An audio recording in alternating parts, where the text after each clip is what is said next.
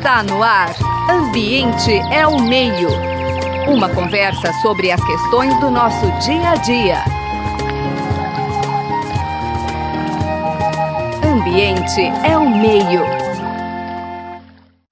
Olá, ouvintes da Rádio USP. Muita alegria que a gente retoma né, a conversa. Tivemos uma dois anos atrás sobre a nossa sofrida Amazônia o professor Paulo Roberto de Souza Moutinho, Paulo Moutinho, que atualmente é pesquisador sênior né, do Instituto de Pesquisa Ambiental da Amazônia, instituição da qual ele foi um dos fundadores.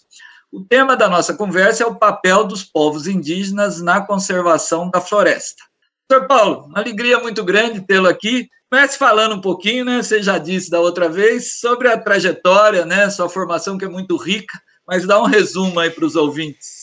Ô Marcelino, é um, um, um, prazer enorme estar aqui com você de novo. É incrível, depois de dois anos, a gente está novamente falando da Amazônia, né? E eu acho que a Amazônia está na, na pauta aí, para o bem ou para o mal, né?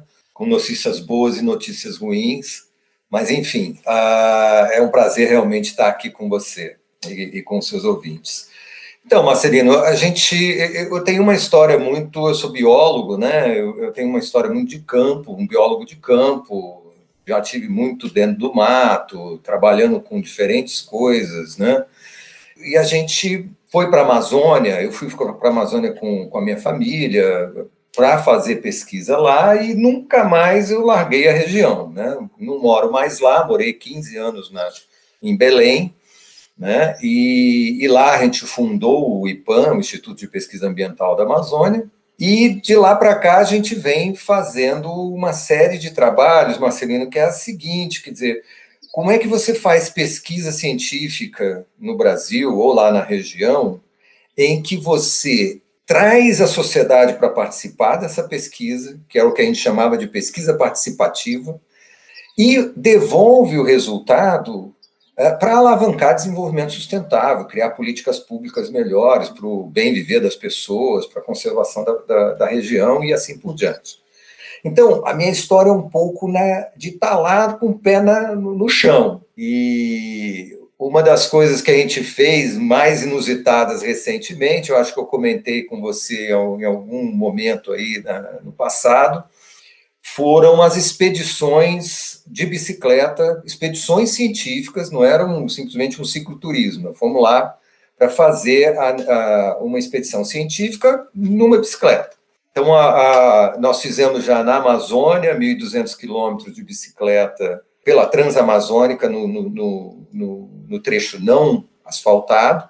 Acabamos de fazer uma agora no Cerrado, porque o IPAN está está começando a trabalhar no Cerrado, quer dizer, já tem alguns anos aí de trabalho. E é isso, quer dizer, você só vai entender a região, Marcelino, se você está lá junto ao povo, entendeu? Sabe aquela coisa de política? Então, vamos ter que fazer ciência junto ao povo, porque tem que aprender com o povo e também devolver uh, o que você encontra para a população que lá está e a população brasileira. Mas, em geral, é isso. Ou seja, pegando essa ideia aí da, da bicicleta, quer dizer, porque historicamente é fundamental o papel do, do, do, dos satélites, né? Quer dizer, a observação da, do próprio INPE, né? De vocês trabalhando em conjunto, quer dizer, mas tem um outro olhar, né, Paulo? A hora que você vai ali, conversa com o povo, quer dizer, é outra. Você dá humanidade, né? Quer dizer, as coisas ficam mais evidentes, talvez, né? Ah, certamente. E, você tem um, um, A bicicleta é interessante, mas pelo seguinte, né? Você só vai entender o que o satélite mostra em detalhes quando você está lá no chão. O problema é que você vai, se você for de carro, você vai de um ponto a outro sem passar pelo meio, entendeu? Porque você não para para conversar com as pessoas. Se você vai a pé, você explora pouco, porque é muito dificultoso você andar a pé numa transamazônica. A bicicleta é o meio termo, você consegue percorrer grandes distâncias e interagir necessariamente com, com, com o povo. Por exemplo, água, quando nós fomos, foi em setembro de 2017, nós fomos em três pessoas, eram dois pesquisadores da, do, do, do IPAM, eu e o Oswaldo Stella, E, e pasme, é um, um, astronauta da NASA que até pouco tempo estava na estação é, internacional agora, ele acabou de voltar, que é o Chris Cassidy, e que foi, enfim, ele soube da viagem, conhecia o Oswaldo, esse outro pesquisador, e acabou indo, foi bem interessante, porque ele via a Amazônia só do espaço, né? E foi muito importante isso, porque você estando de bicicleta, você tem que pedir, no mínimo, água para alguém. E aí, Marcelino, um negócio muito louco era que vários resultados foram tirados disso, mas uma delas é que o grande problema na Amazônia, na floresta chuvosa, é água para beber. Não tem água para beber. Por quê? Os riachos estão contaminados com, com garimpo, pelo menos nessa área ao longo da Transamazônica. Ah, quando não é o garimpo, é o gado que detona toda a água. E Marcelino só tinha água para beber direto ali, sem usar filtro, sem ter que ferver, sem ter que procurar fonte ou nascente, era onde tinha uh, floresta intacta, que geralmente era onde tinha terras indígenas, preservando a floresta. Então, é incrível como a gente está no meio da Amazônia, chove para caramba e você não tem água potável para consumo humano. Enfim, essa é uma das resultados lá de estar no chão, né? Isso, isso não há satélite que mostre, né? E exatamente, eu acho que pegando esse gancho que você trouxe, vamos entrar no nosso tema, né? Quer dizer, no dia 17 de junho passado, agora, 2021, o IPAM organizou um evento remoto, né? A temática, né, convidou especialistas, né, para discutir o papel dos povos indígenas na conservação da floresta, né, e também um elemento central para o equilíbrio do clima, né, seja em âmbito regional ou global. Então, fala um pouquinho o que motivou a organização desse evento, quem vocês convidaram, né, você mediou, e já trazendo algumas considerações que foram levantadas, né, para a gente ir tocando a prosa. Então, Marcelino, esse foi um evento dentro de um projeto do, do IPAN que chama Amazoniar. E o Amazoniar é uma série de ciclos de eventos, como esse do dia 17 que passou, desse, desse de maio. Foi um, um evento, uh, é, um, é, um, é um programa em que tem ciclos de quatro a cinco palestras, ou webinários, como a gente chama aí, ou webinars tal, que traz um, um, uma ideia de levar a Amazônia para o resto do mundo. Então, ele, ele tem sempre um, um amazônida conversando com alguém de algum lugar do mundo. Né? Nesse dia 17 foi o David Karmovitz, que é um, um cientista muito produtivo e muito importante na área de, de, dessa interface entre meio ambiente e produção de alimentos. Ele está na FAO agora, que é o órgão para alimentação da ONU, e uh, participou com a gente com um, uma liderança indígena que era é o, era o, o Toya Manchineri, que, enfim, que era um, um, líder indígena bastante atuante da COIAB, que é a coordenação dos povos indígenas da, da, bacia, da, da Amazônia brasileira. O que, que a gente discutiu lá, Marcelino? A gente discutiu uma pergunta que todo mundo faz. Qual é o papel, na verdade, desses índios, desses povos indígenas na Amazônia? O, o que, que eles estão oferecendo? Porque a gente é bombardeado, Marcelino, você sabe muito bem, melhor do que eu, com um monte de coisa de que é muita terra para pouco índio, que os índios não, não têm uma produção grande de alguma coisa, que a gente tem que abrir as terras para mineração ou produção de, de grãos e, e, e trazer prosperidade, essa coisa toda. Mas, na verdade, o que a FAO descobriu através do, do David e que os índios, é, as lideranças indígenas trazem é uma coisa diferente disso. Marcelino, o mundo está em aquecimento global. Nós precisamos de ação contra esse aquecimento, porque senão nós vamos comprometer as gerações futuras, que já têm um comprometimento que não tem como voltar.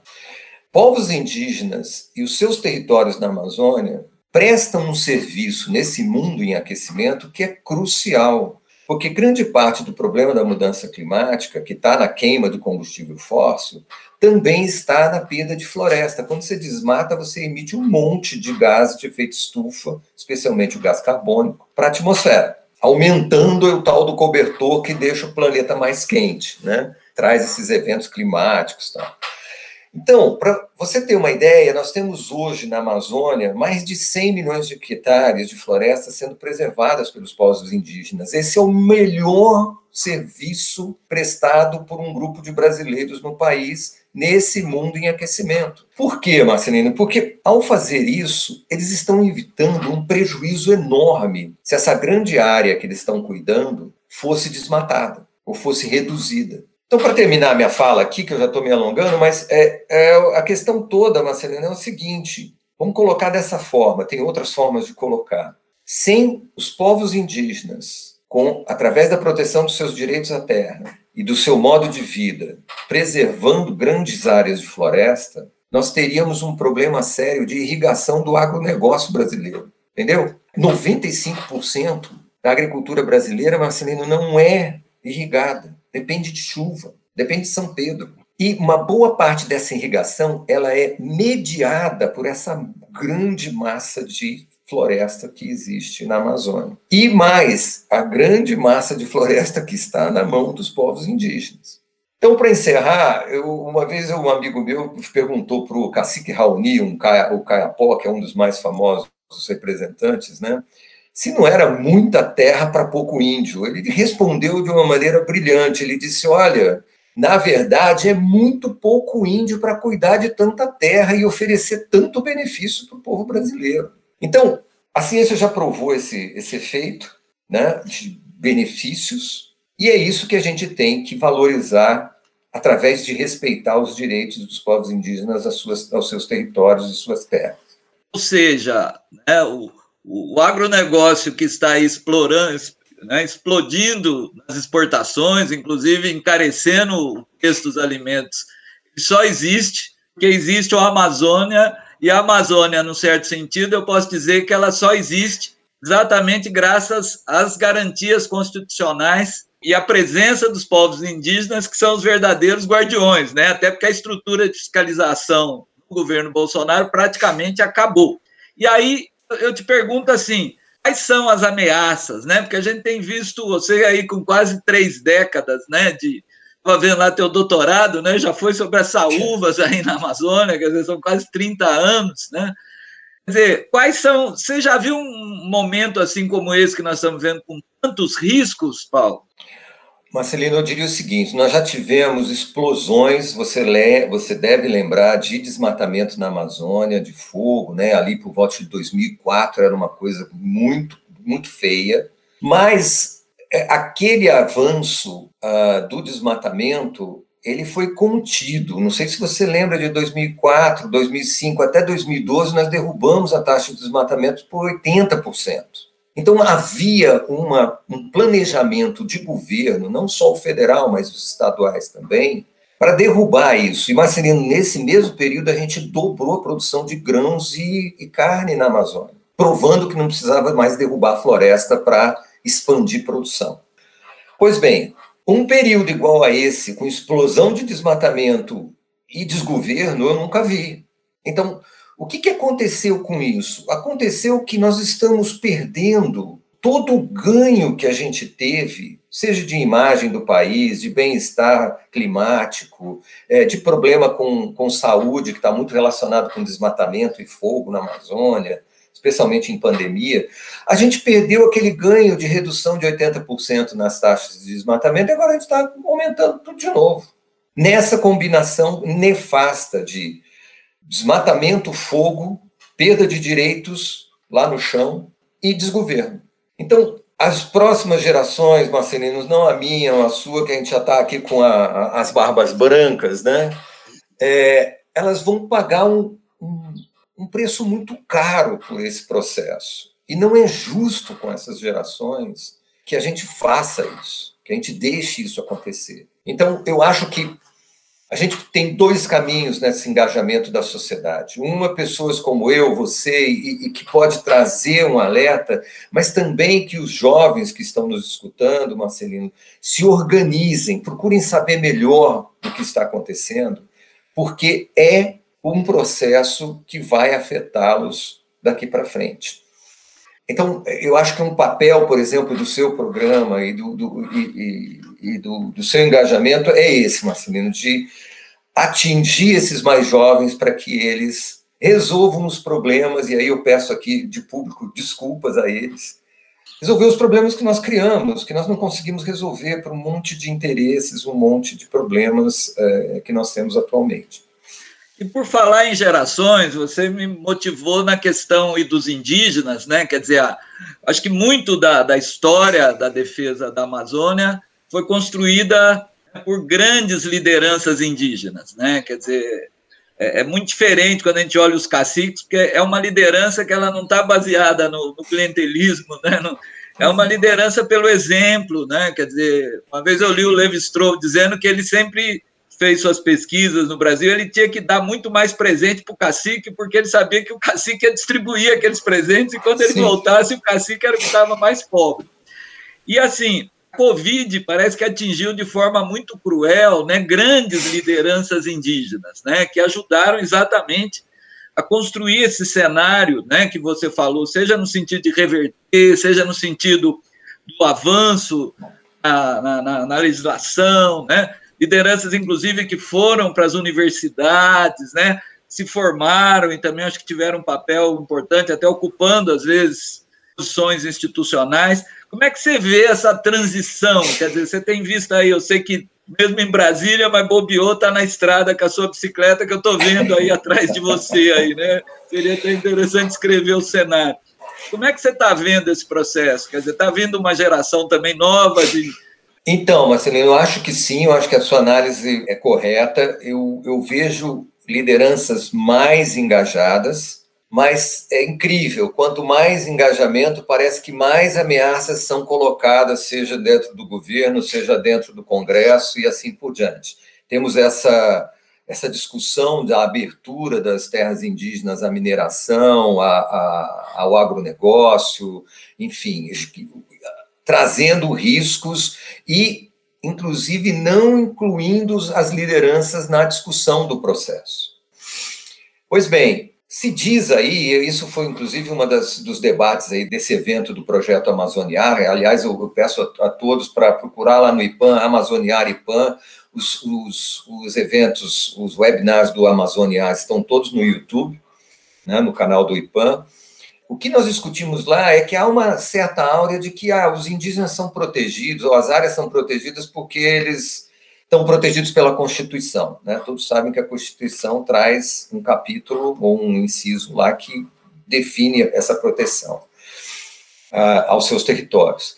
Mas cada vez mais, como você falou, Marcelo, eles estão atuantes na na proteção dos seus territórios, principalmente agora. As terras indígenas sofrem grilagem de terra, que é um negócio impressionante você tem uma ideia, Marcelino, tem 3,2 milhões de hectares, isso só na bioma amazônico, de hectares no cadastro ambiental rural, quer dizer, são pretensos proprietários que dizem que têm propriedade dentro de terra indígena e bota lá no cadastro do governo, no cadastro ambiental rural, no CAR, e declara que aquela área é dele. E usa esse, esse CAR, né, que é um instrumento super importante no Código Florestal, para buscar dinheiro e invadir a área indígena e provocar desmatamento e fogo. Então, os indígenas precisam atuar. Então, eles têm várias formas de fazer isso, e uma dessas é essa que você traz. O engajamento das lideranças, tem vários que são advogados, tem vários, agora nós temos uma indígena, que a Joênia Wapixânia no, no, no Congresso, é, como deputada, a gente tem muita gente trabalhando na parte de agricultura, de agronomia, agroecologia e assim por diante. Esse é um modo. O outro modo é brigadas de incêndio, patrulhas das fronteiras e o uso, Marcelino, de tecnologia. Né? É, todo mundo acha ah, é um negócio isolado. Cada aldeia, cada vez mais, tem torres de Wi-Fi. Os índios têm Twitter, têm Facebook, tem, enfim. A proteção dessas áreas é muito mais do que a Constituição faz. Eles agem para proteger as suas áreas e prestar esse serviço aos brasileiros que muita gente não reconhece ou não quer reconhecer. Então é uma mudança grande, como você muito bem apontou. E assim, eu acho que um grande desafio, eu queria te ouvir um pouquinho também, porque assim, uma grande arma, né, que esse modo de produção, né, que a gente vive, né, que é capitalismo, está aí, não tem jeito, é, esse sistema, né, que te permite comprar uma bicicleta, que também, uhum. quer dizer, que traz elementos importantes, mas que também tem as suas contradições. E o que ele busca fazer muitas vezes é, é vencer pela ideologia, né, pela cultura. Então, desde a história lá de trocar por espelho, né, a cachaça, Quer dizer, como é que você vê esse embate ideológico? Porque né, na própria esse governo tem usado muito isso, né? Parece com lideranças, podemos dizer, factoides, né, que dizem que apoiam o garimpo, porque o garimpo vai trazer dinheiro, que eles querem produzir também, que eles também querem ser barões do agronegócio. Como é que você vê esse embate? Que é, não é simples esse embate ideológico, né? Olha, eu vou, eu vou te usar uma analogia aqui uh, é, uh, é, para explica, tentar explicar e, e, trazer um pouco de luz para isso. Se você pegar um grupo de pessoas aí dos seus alunos, Marcelino, e pergunta para ele o que você precisa para ser feliz, você vai ter diferentes é, é, opiniões ou bota numa lista lá, as listas vão ser certamente diferentes, né? Algumas coisas são iguais, tal, mas vai ter um ranking diferente. É a mesma coisa, se você pergunta para diferentes povos, especialmente para os povos indígenas, o que eles precisam para ser felizes, eles vão dizer: nós já temos o que precisa para ser feliz, porque nós já somos felizes. É, é claro que, que vai ter sempre grupos que podem pensar diferente, né, e deve ter um papel é, em, é, do governo em dar oportunidade para esses diferentes grupos falarem, né, sejam a favor ou a contra, a um modo de vida que é o que eles chamam de modo de vida do branco. O que, grande problema, Marcelino, eu acho que você entende isso melhor do que eu, é essa construção de referências verdadeiras. Então, o modo de vida nosso na cidade, de ter um monte de dinheiro, carrão, de trazer alguma coisa que vá fazer um, uma riqueza, exatamente você não sabe direito para quê, isso não rebate em todas as culturas, especialmente a indígena amazônica. Porque os parâmetros de felicidade são outros. Quem, som, quem, quem é o governo brasileiro para criar uma retórica para dizer que esse é a ambição de felicidade do brasileiro e que deve ser imposto a grupos diferentes, não só os indígenas, os quilombolas, as comunidades tradicionais, esse tipo de coisa. Então, é um problema muito complicado e uma arrogância de tamanha dimensão que você pode destruir etnias, você pode destruir povos, né? se você não leva isso na diversidade, no respeito da diversidade. Então, eu peço, quem nos está nos ouvindo, Marcelino, é que entendam isso. Né? Nós temos maneiras de, diferentes de ver o mundo, e é ótimo que seja assim. Agora, querer dizer que tem um caminho que é mais correto e promissor do que outro, pelo menos não é o que o, esse que o governo está apontando para os indígenas, né?